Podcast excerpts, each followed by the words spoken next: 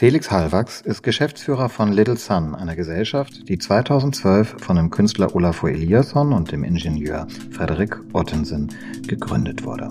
Little Sun hat das Ziel, Menschen in benachteiligten Ländern kostengünstige und erneuerbare Energie zur Verfügung zu stellen.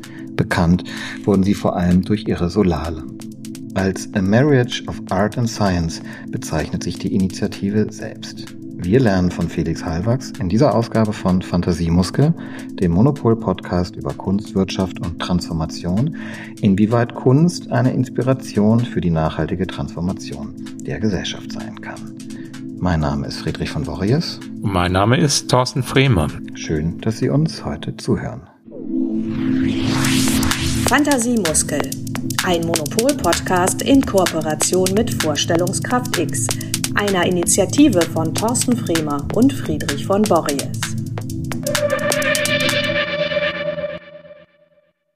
Herzlich willkommen, Felix. Vielen Dank für die Einladung. Vielen Dank, dass ich hier sein darf. Ich freue mich sehr auf das Gespräch. Ja, als erstes, wie immer in diesem Podcast, die Frage, wie bist du zur Kunst gekommen? Und das ist natürlich eine, eine super Frage zu Anfang. Ich bin Architekt von meiner Ausbildung her. Da kann man vielleicht schon von einer gewissen Nähe zur Kunst oder zu manchen künstlerischen Themen sprechen. Nach dem Studium habe ich in einem Architekturbüro gearbeitet und fand dieses spezielle Architekturbüro mittelspannend. Und es hat sich die Möglichkeit ergeben, bei Olafur im Studio anzufangen. Ähm, das war natürlich unheimlich interessant aus der Perspektive eines jungen Architekten, da bei einem Künstler hineinzuschauen, der sich mit Raum und Wahrnehmung auseinandersetzt, letztlich also mit ganz zentralen, aus meiner Perspektive architektonischen Themen. Und äh, da habe ich einige Jahre mitgearbeitet und als Olafur dann mit seinem Freund Frederik auf die Idee kam, Little Sun zu gründen, war ich derjenige im Team, der das Projekt adoptiert hat und am Anfang gesagt hat, wunderbar, das ist mein Freitagnachmittagsprojekt, da mache ich mit. Und so führte der Weg an sich relativ logisch von dieser Architektur-Idee, von dem Gedanken in der Architektur, dass man sich mit verschiedenen Themen letzten Endes vom wir kennen das ja aus dem Bauhaus, vom, vom Möbeldesign bis zum Städtebau mit allen möglichen Dingen beschäftigen kann. Das macht Olafur in der Kunst ja aus einem anderen Ansatzpunkt heraus auch. Das war also ein eigentlich naheliegender Schritt. Die kleine Solarlampe äh, durchaus ein weiterer, aber da zu sicherlich im Gesprächsverlauf mehr. Was ist ein Freitagnachmittagsprojekt? Das ist so das kleine Projekt, das man adoptiert, das man neben der eigentlichen Hauptarbeit noch ein bisschen mit betreuen kann. Little Sun hat angefangen als eine Idee, die wir für so spannend hielten, dass wir sie ins Leben rufen wollten. Aber es war nicht am Anfang klar, dass das ein größeres Projekt wird oder etwas, das dann am Ende für Frederik und für mich ein Fulltime-Projekt wurde.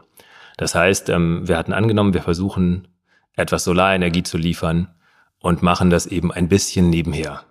Und das hat sich als Illusion entpuppt, aber dafür eine spannende, über zehnjährige Geschichte inzwischen angestoßen.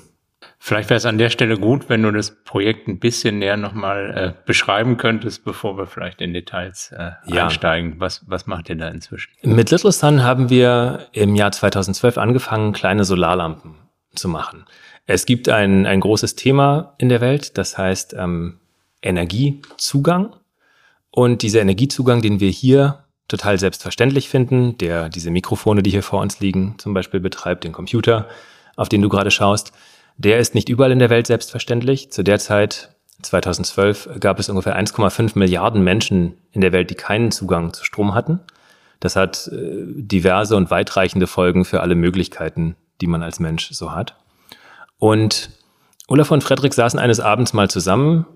Äh, Olafur hat darüber nachgedacht, wie Kunst die Wahrnehmung verändern kann, wie Licht in seiner Kunst die Wahrnehmung bedingt. Frederik hatte als Ingenieur sich damit beschäftigt, wie Solarenergie günstiger geworden war, bezahlbarer. Und über eine längere abendliche Sitzung kamen die auf die Idee, dass man eigentlich eine bezahlbare solarbetriebene Lampe herstellen können müsste. Olaf hatte sich zu der Zeit ähm, aus äh, diversen Gründen mit, ähm, mit dem Leben in Äthiopien beschäftigt. Er ist da an der Uni tätig gewesen. Er ist mit diesem ähm, mit diesem Problem der Energiearmut konfrontiert worden, des Mangels an Energiezugang. Und die beiden haben diesen Gedanken ein wenig weitergesponnen. Irgendwann kam ich dazu. Und wir haben gedacht, tatsächlich, wir können das machen. Wir können aus der Kunst heraus ein Projekt starten, das auf drei Punkten eigentlich fußt. Einmal auf der technischen Möglichkeit, eine kleine Solarlampe bezahlbar herzustellen. Dann auf der Idee, dass man so ein Objekt positiv und fröhlich designen kann, als Objekt der Möglichkeit, also nicht als technische Problemlösung für ein Problem, sondern als Möglichkeit, die Sonne in der Hand zu halten. Und zum Dritten ähm, die Kunstwelt, die uns damals damit geholfen hat, dass wir im Rahmen der Olympischen Spiele in London 2012 dazu eingeladen wurden, ein Projekt, eine Ausstellung in der Tate Modern über diese kleine Lampenidee zu machen. Und auf diesem Dreibein aus, man könnte sagen, Technik, künstlerischer Gestaltung und der Kunstwelt als Unterstützung, hat sich die erste Little Sun Produktion ergeben. Damals haben wir einige Lampen hergestellt. Wir haben dann Partner in Äthiopien gesucht, um diese Lampen möglichst über einen Handelsweg zu Nutzern in Bereichen ohne Stromversorgung zu bringen. Und das war noch nicht unbedingt als Business geplant. Es war auch nicht als Projekt geplant. Es wäre erstmal als erster Schritt geplant, der uns dann aber dazu geführt hat, dass wir inzwischen eine Hybridunternehmung sind aus Sozialunternehmen und ähm, gemeinnütziger Organisationen, die einerseits diese Lampen in die Welt bringt, hier im Norden für einen teureren Preis verkauft, in Subsahara-Afrika subventioniert oder gespendet abgibt. Dass wir aber auch andere Energieprojekte mittlerweile machen, äh, zum Beispiel für ländliche Gesundheitszentren oder für ähm, Schulen oder aber auch, und das wird unser neues Projekt gerade, für landwirtschaftliche Produktion, also für Kleinbauern in Bereichen ohne Stromversorgung in Subsahara-Afrika. Und ähm, so hat sich aus einer kleinen Lampe für uns wahnsinnig viel ergeben. Es haben sich unheimlich viele tolle Netzwerke ergeben, viele Freunde, aber auch wahnsinnig viele Herausforderungen, zu denen ihr mich bestimmt gleich noch weiter befragen werdet. Vielleicht nochmal ganz so praktisch. Du hast gesagt, größeres Projekt. Was heißt das in Umsatz oder in MitarbeiterInnen oder in Anzahl von vertriebenen Little Sun Lampen? Größer heißt erstmal, wenn man es auf Solar bezieht, Watt. Eine kleine Little Sun Original Lampe, diese gelben Lampen, die man unter www.littlesun.org sich anschauen kann. Die haben 0,5 Watt pro Stück. Das ist ein ungefähr 5,5 Zentimeter mal 5,5 Zentimeter großes Solarpanel, so für ein Gefühl. Eine ähm, kleine Heimanlage für ein Zuhause mit drei Lampen, einem Fernseher, einem Ventilator dran. Die braucht dann vielleicht schon eher 50 Watt. Also nicht das Zehnfache, sondern das Hundertfache. Und dann schauen wir uns im Moment ähm, oder bauen wir im Moment sogar in Sambia die ersten kleinen sogenannten Community Energy Hubs auf. Also unser neues Projekt ist keine Solarlampe mehr, kein einzelnes Solarprodukt, sondern ein Gebäude in einer Gemeinde, wo solarbetrieben Produktivitätslösungen für Kleinbauern angeboten werden können.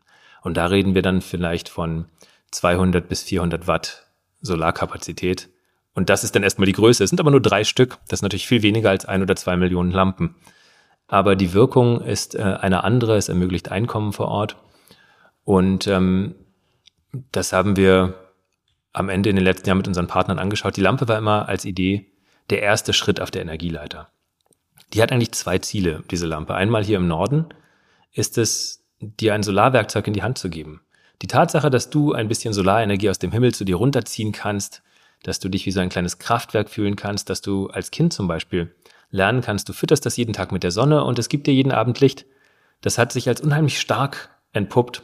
Das hätten wir uns so, glaube ich, gar nicht vorstellen können vorher, aber der symbolische Wert und auch dieser faktische Nutzwert ist wahnsinnig hoch. Wir leben ja in einer Welt, in der der Strom aus der Steckdose kommt und die meisten von uns kein Verhältnis dazu haben, wie der da hinkommt. Wir merken jetzt auch nicht, ob das gerade ein Kohlekraftwerk, ein Atomkraftwerk oder doch tatsächlich das Windrad in der Ostsee liefert. Und äh, dieser kleine Schritt in die, die fühlbare Nachhaltigkeit quasi und natürlich diese symbolische Sonne, die man in der Hand halten kann, der ist aus unserer Perspektive und nach dem Feedback, das wir kriegen, relativ stark. Und auf der anderen Seite haben wir dann den globalen Süden, wo es genauso um das Thema der Nachhaltigkeit geht, aber eben auch darum, wirklich Licht zu schaffen in Bereichen, wo einfach kein Strom sonst, sonst da ist.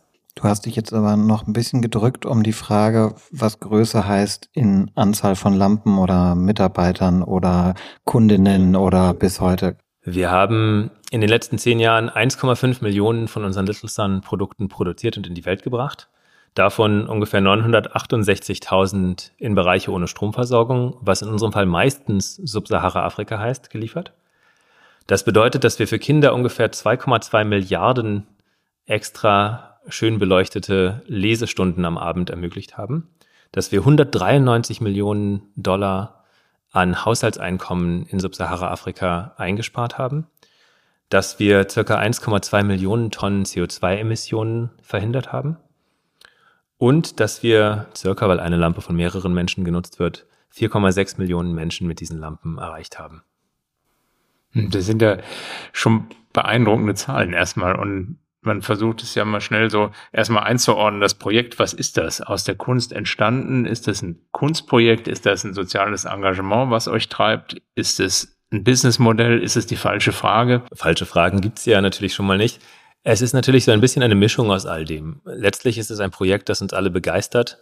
Es ähm, versucht immer wieder einem Businessplan zu folgen. Daran scheitern wir an vielen Stellen, an manchen Stellen klappt das ein bisschen.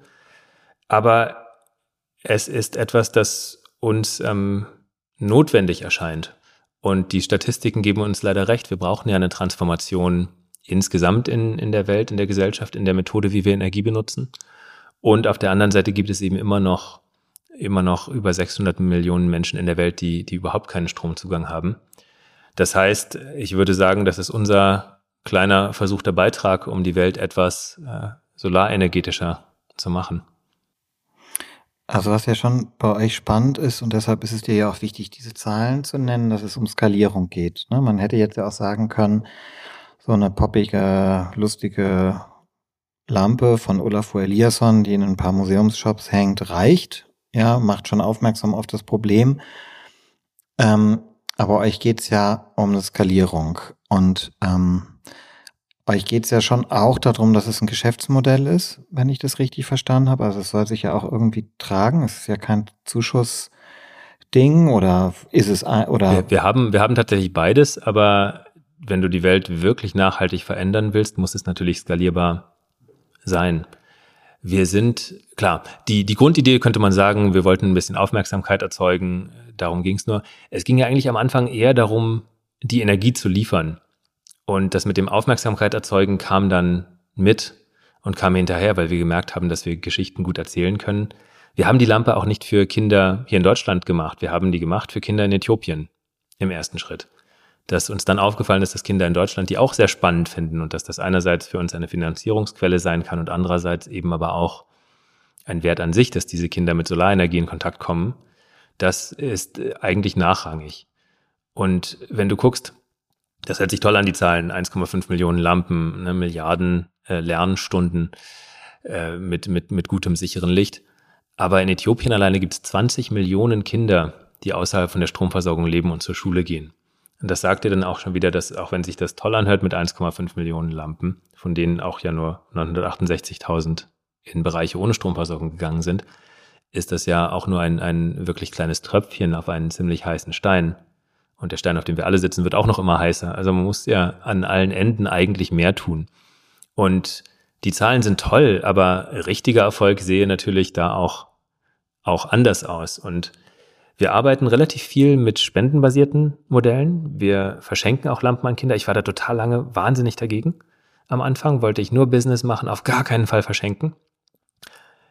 Und das hat sich total dramatisch geändert, als ich selber Kinder hatte, interessanterweise. Und da gab es einen Moment, ähm, da war ich auf einer Kaffeebäuerinnenkonferenz in Ruanda. Da hatte uns ein Freund hin eingeladen. Und ich habe so einen Pitch gemacht, da kamen äh, ländliche Kleinbäuerinnen aus westlichem, aus dem westlichen Ruanda, kamen zusammen bei einer Konferenz und sollten über besseren Kaffeeanbau lernen, um ihr Einkommen zu verbessern. Und ich durfte einen Pitch für Little Sun machen da. Habe mich dann also auf die Bühne gestellt und da meine Lampe raus und fing an mit total gut, das kann Kerosinlampen ersetzen. Und dann hielt mich eine Frau an, äh, hob ihre Hand und sagte, du musst mir das nicht erzählen. Mein Kind hustet jeden Abend und es kommt schwarzer Schleim aus seiner Nase von den Kerosinlampen. Du musst nichts weiter sagen, aber sag mir, wie kommt diese Lampe in unser Dorf? Und das fand ich in dem Moment wahnsinnig beeindruckend. Da hatte ich noch keine Kinder. Das war 2014 demnach. Und dann habe ich gedacht, ja, wir müssen was tun und habe probiert, mit denen irgendwie ein Handelssystem aufzubauen, irgendwie dazu zu kommen, wie kriegen wir diese Lampen da jetzt ähm, schlau hin, dass am besten noch jemand von den kleinen Bauern dabei ein Einkommen generieren kann, die in der Gemeinde zu verkaufen. Das war ähm, schwierig, weil die Lampe in der Produktion einfach am Ende zu teuer ist, um wirklich bezahlbar zu sein vor Ort. Und, ähm, und dann hatte ich ein Jahr später wurde mein Sohn geboren. Alles prima. Noch ein Dreivierteljahr später, Winter in Berlin, mein Sohn hat eine Bronchitis. Fängt an so zu röcheln beim Atmen. Irgendwie ein Dreivierteljahr altes Kind und ich denke, pff, ach, das ist jetzt aber irgendwie doof, so, was mache ich denn jetzt? Und dann fiel mir so auf, naja, was mache ich denn jetzt, weil mein Baby nicht mehr atmet aus irgendeinem Grund. Dann rufe ich hier 112 an und dann habe ich in drei Minuten ungefähr ein mobiles Krankenhaus vor der Tür mit einem Arzt und äh, hinter meinem Haus ist ein Krankenhaus. Zehn Minuten in die andere Richtung ist das nächste Krankenhaus. Das ist meine Lebensrealität, ja. Wenn mit meinem Kind irgendwas ist, rufe ich an und dann kommt Hilfe und die kommt schnell. Und dieser Krankenwagen, der hier ankommt, der ist besser ausgestattet als die meisten Krankenhäuser in Subsahara-Afrika. Und plötzlich, ganz interessant, plötzlich war so ein Moment, wo ich dachte, oh Mann, wir können nicht warten. Wenn ich, und das ist wieder die Kunstwelt, wenn ich aus der Kunstwelt Spenden generieren kann, weil ich da mit Olaf hingehen kann und sagen kann, wie wär's, wir machen was, dann mache ich das jetzt sofort. Und dann probieren wir eben auf beiden Wegen zu arbeiten. Wir probieren mit dieser Idee, dass wir nachhaltiges Business aufbauen, einerseits, aber andererseits gucken wir auch, wo können wir denn Kinder mit Lampen erreichen, die wir ähm, über Spenden finanzieren. Und so wurde 2016 der Zusatzanteil von Little Sun, nämlich der gemeinnützige Bereich, ähm, gegründet. Und seitdem fahren wir auf beiden Wegen. Langfristig arbeiten wir immer noch an dem Thema Skalierung durch Business, aber kurzfristig nehmen wir dein Geld auch, wenn es gespendet ist und, äh, und setzen das wahnsinnig gerne in eine Lampe um, die ein Leben verändern kann. Und eure Kooperation mit IKEA, die ihr jetzt angefangen habt, ist die gemeinnützige Schiene oder ist die die Business-Schiene oder beides? Ähm naja, die ist ähm, erstmal sehr interessant. Wir fanden es ja total spannend, dass IKEA sich interessiert hat. Kamen die auf euch zu? Oder? Wir haben jemand von denen getroffen. Es gibt im, in, äh, in Südafrika, in Kapstadt, gibt es die Design Indaba-Konferenz, die größte panafrikanische Designkonferenz, äh, die jedes Jahr stattfindet. Und da haben wir den damaligen Designdirektor von IKEA kennengelernt. Und die haben sich gerade angeschaut, was sie für Inspiration aus Afrika mitnehmen können, schien uns und ähm, haben auch sich überlegt, ob das ein Markt werden könnte. Die sind noch nicht auf dem afrikanischen Kontinent. Und dann haben wir ein Gespräch mit denen angefangen. Das waren ganz spannende Leute. Und wir wollten von denen gerne lernen, wie wir unsere Lampen effizienter produzieren können. Also hohe Qualität für wenig Kosten. Das ist letztlich das, wofür die ja stehen. Und wir dachten, meine Herren, wenn Ikea uns helfen würde, die Lampe zu produzieren, dann wäre das aber was, dann könnten wir die ja günstiger anbieten. Und dann haben wir lange mit denen gesprochen. Am Ende konnten die unsere Lampe für uns nicht günstiger herstellen, als wir es selber konnten was erstaunlich ist ähm, eigentlich. Das heißt, mein kleines Team hat da Wunder geleistet und das ähm, Sourcing und Supply Chain Management schon wahnsinnig gut hinbekommen. Und ähm, zum anderen kam aber diese Idee auf, das IKEA-Netzwerk zu nutzen mit einem Produkt, wo man das gesamte IKEA-Publikum der Welt für Solarenergie noch mehr sensibilisieren und mobilisieren kann. IKEA macht ja einiges ähm, zum Thema Nachhaltigkeit, ähm, sowohl was die Energie ihrer Läden betrifft, als auch ihre ganze Supply Chain. Es ist eine große Firma, das heißt, diese ganzen äh, Governance-Berichte sind natürlich aus meiner Perspektive, aus dieser kleinen Perspektive, immer mit einer Portion Vorsicht zu genießen. Aber wir haben uns das angeschaut und haben am Ende gedacht, IKEA hat, glaube ich, eine Milliarde Kunden ungefähr in der Welt, was ja ein Achtel der Weltbevölkerung ist. Das ist ja unfassbar. Und hier sind wir, winzig klein wie wir sind, in der Kunstwelt bekannt, in meinem Freundeskreis bekannt, in der Welt, die diesen Podcast hört, wahrscheinlich relativ bekannt. Aber das ist ja eine nette kleine Blase, in der wir leben. Können wir mit IKEA tatsächlich diese Geschichte zu einer Milliarde Menschen bringen? Dann müssen wir das natürlich machen. Verdient haben wir nicht wahnsinnig viel an dem Projekt, leider. IKEA ist ziemlich hart. Und ähm, gut im Verhandeln. Und ähm, die Wirkung aber, die sehen wir darin, dass wir dieses Gespräch jetzt dann darüber führen können. Und eigentlich vor allem, dass wir diverse Gespräche auch mit Medien hatten, die sonst nicht zu uns gekommen wären. Wie gesagt, der Monopol-Podcast ist ja nun für Berlin, für uns quasi, quasi naheliegend. Aber eine Milliarde Menschen sind schon, schon relativ weit ab von unserem 1,5 Millionen Lampen, 5 Millionen, 4,5 Millionen erreichte, erreichte Menschenthema. Das würde ich gerne nochmal näher erfahren, wie sich die, die Zusammenarbeit mit denen äh, angefühlt und gestaltet hat, weil es ist ja durchaus auch ein Unternehmen, was insofern natürlich viel für die Nachhaltigkeit auf der einen Seite tut, was Geschäfte und so, wie du gesagt hast, auf der anderen Seite in der Ware oder in den Möbeln, die sie verkaufen, ja eher ähm, für Dinge steht, die, die fortlaufend ausgetauscht werden und immer wieder neue Energie verbrauchen. Fast Furniture. Ja, deren, deren Idee ist ja ähm, Affordable Design for the Many. Ne, die Demokratisierung von Design. Und da würde ich zum Teil mitgehen, aber zum Teil gehe ich auch voll mit dir mit. Ein Tisch für fünf Euro muss aus meiner Perspektive eigentlich nicht sein, weil das letztlich dazu führt, dass ich den wahrscheinlich auch nicht so wertschätze und dann eben auch schneller wieder, wieder abgebe. Die Zusammenarbeit war äußerst spannend. Das ist eine, eine sehr komplexe Struktur, IKEA. Das liest man manchmal in den Zeitungen, aber das lässt sich dann, wenn man mit denen arbeitet, auch, auch verfolgen. Das sind zum Teil ganz tolle Leute, die wahnsinnig viel Energie seit 10, 20, 30 Jahren in diese Firma stecken. Und es ist aber auch ein Apparat, in dem keiner unbedingt direkt verantwortlich ist, weil sich die Sachen ganz stark verschleiern. Wir hatten Interesse, mit denen zu arbeiten, weil die ja natürlich nicht nur eine Firma sind. Die haben auch eine ganz große Stiftung, die sehr viel in den Bereichen Off-Grid und Off-Grid Energy tut. Und äh, die Profite von IKEA fließen natürlich einerseits, glaube ich, immer noch in die Eigentümerfamilie, aber andererseits auch zu einem nicht unerheblichen Teil in diesen gemeinnützigen Bereich hinein. Die IKEA-Stiftung, mit der wir auch schon zusammengearbeitet haben, ist ähm, aus meiner Perspektive ganz ehrlich und sehr stark an, an positiven Veränderungen interessiert. Und ähm, ich würde sagen, als Bilanz am Ende ähm, ist das ein, ein sehr interessanter Partner, mit dem man arbeiten kann. Es ist aber eine Großstruktur. Man muss da definitiv vorsichtig sein, was man in die Hand gibt und was man, ähm, was man liefert. Es kann sein, dass wir mehr geliefert haben, als wir bekommen haben am Ende. Aber die Bilanz, so richtig werde ich in einem Jahr, glaube ich, sehen, wenn ich ungefähr weiß, wie viele Leute tatsächlich mit diesen Lampen in Kontakt gekommen sind und wie viele dann vielleicht zu uns zurückgekommen sind oder eben insgesamt so ein bisschen Solarenergie adoptiert haben und mitgenommen ich hab haben. Da nochmal eine Frage zu diesem Verhältnis von Kunst, sozialem Engagement und Businessmodell am konkreten Beispiel dieser Lampe, Schrägstrich, Skulptur, die ihr jetzt mit IKEA entwickelt habt. Ich fand ja bei Little Sun, du nennst es Little Sun Original, ähm, also diese gelbe poppige Lampe kann ich total nachvollziehen, die ist für Kinder.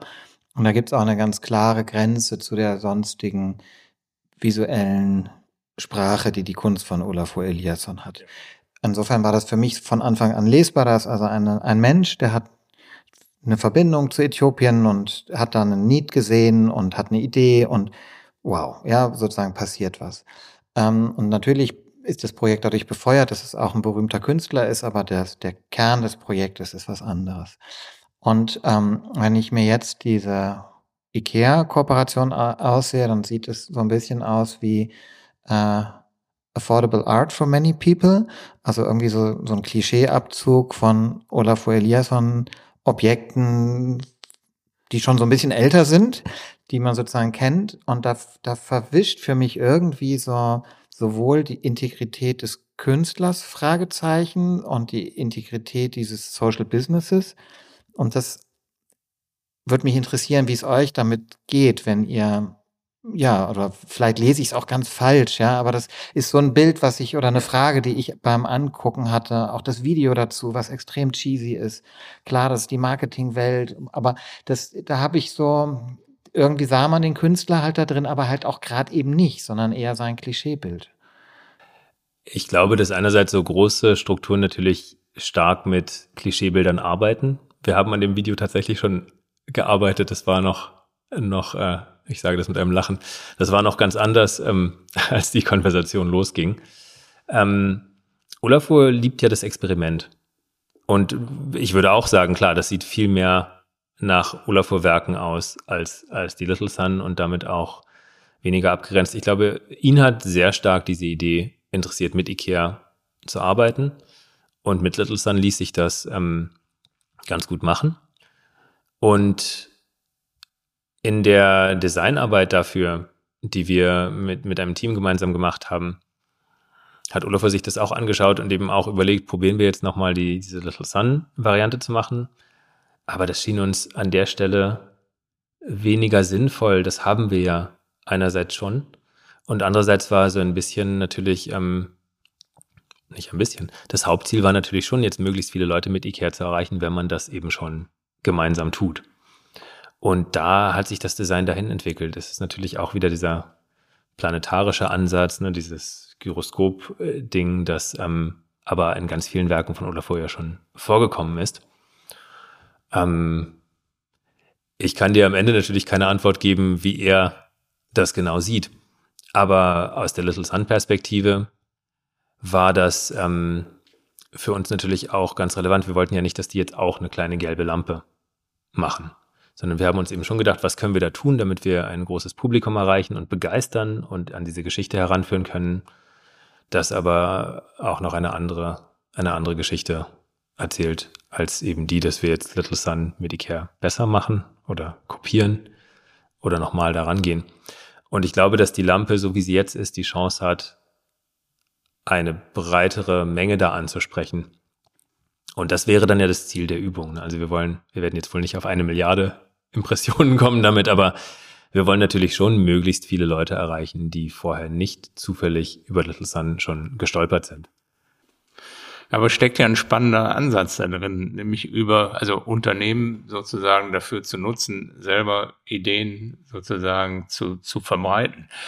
Was würdest du denn jetzt sagen nach dem Experiment? Du hast gerade gesagt, in einem Jahr vielleicht äh, habe ich Zahlen oder kann ich mehr sagen, aber hat das aus deinem jetzigen Gefühl äh, eine Zukunft oder ist das, war das ein einmaliges Experiment? Weil du auch sagtest, Olafur hat das interessiert, mit IKEA zusammenzuarbeiten, aber ist das ein Weg, den auch Kunst beschreiten kann, in der Form mit Unternehmen zusammenzuarbeiten? Ich glaube, Kunst an sich kann das, glaube ich, nicht. Das ist auch explizit keine, keine Limited Edition oder so etwas. Ne? Und Olafur ist ja nun als Künstler ähm, eben experimentell, hat schon viel mit, mit verschiedenen Unternehmen gearbeitet, manchmal im, im, im stärkeren Kunstkontext, BMW Art Car.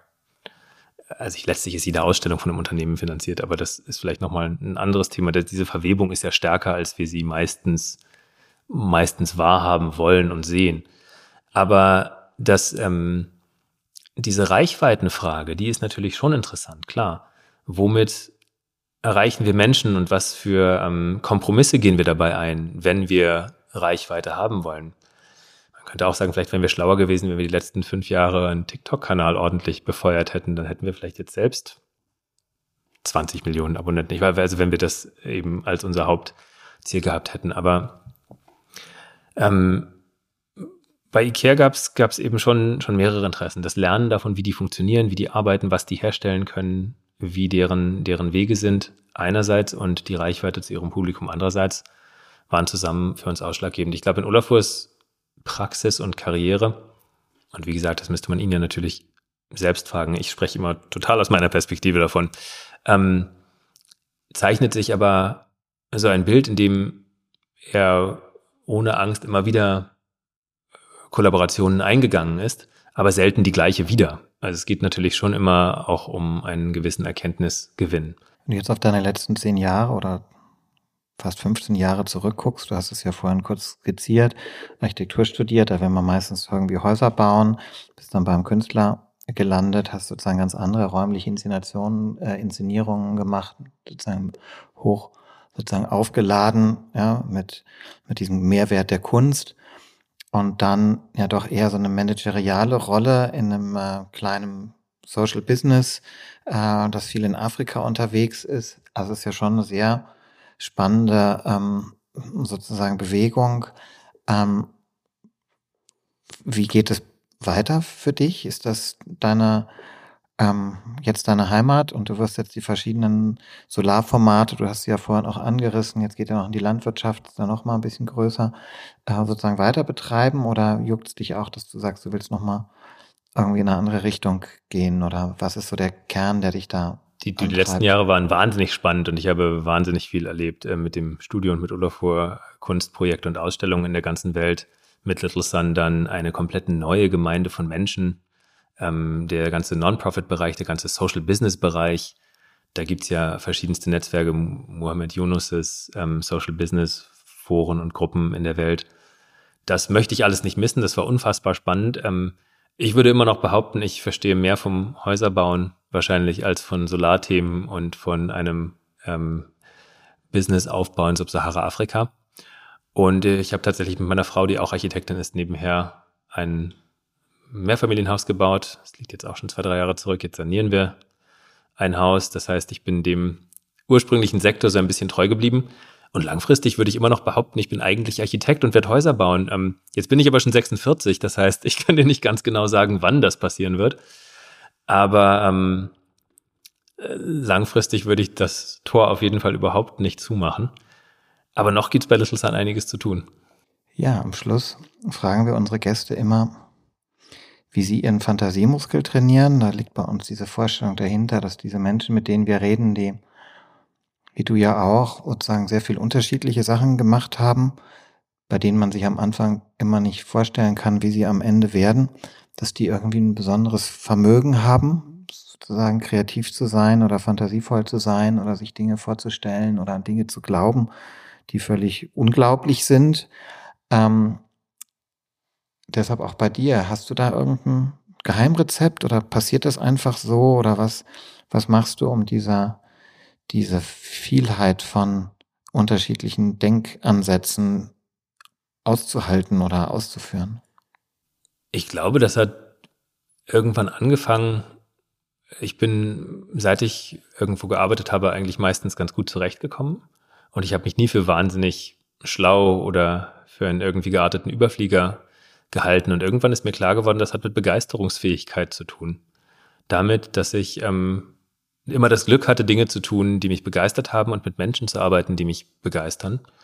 Und ähm, bei Olafur im Studio habe ich dazu noch gelernt, ähm, dass man die Dinge vom Denken zum Tun mit wenigen Schritten überführen kann. Und dieses Studio ist so ein bisschen, wieder der Architektenvergleich, auch wieder zurück zum Bauhaus, diese Idee, dass man eben Planung und Werkstatt in einem Haus haben kann, dass man, wenn man eine Linie zeichnet als Architekt, auch verstehen kann, was für eine Schweißnaht das eigentlich bedeutet.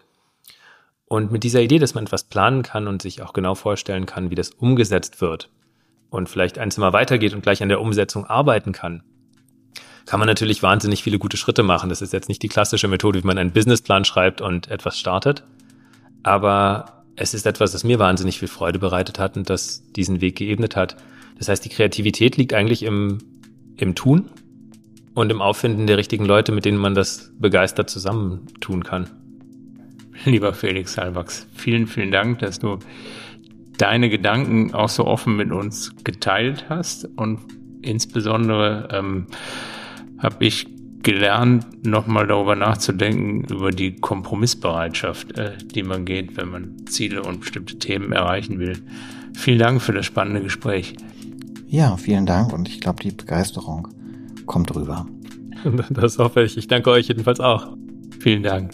Und danke fürs Zuhören. Fantasiemuskel.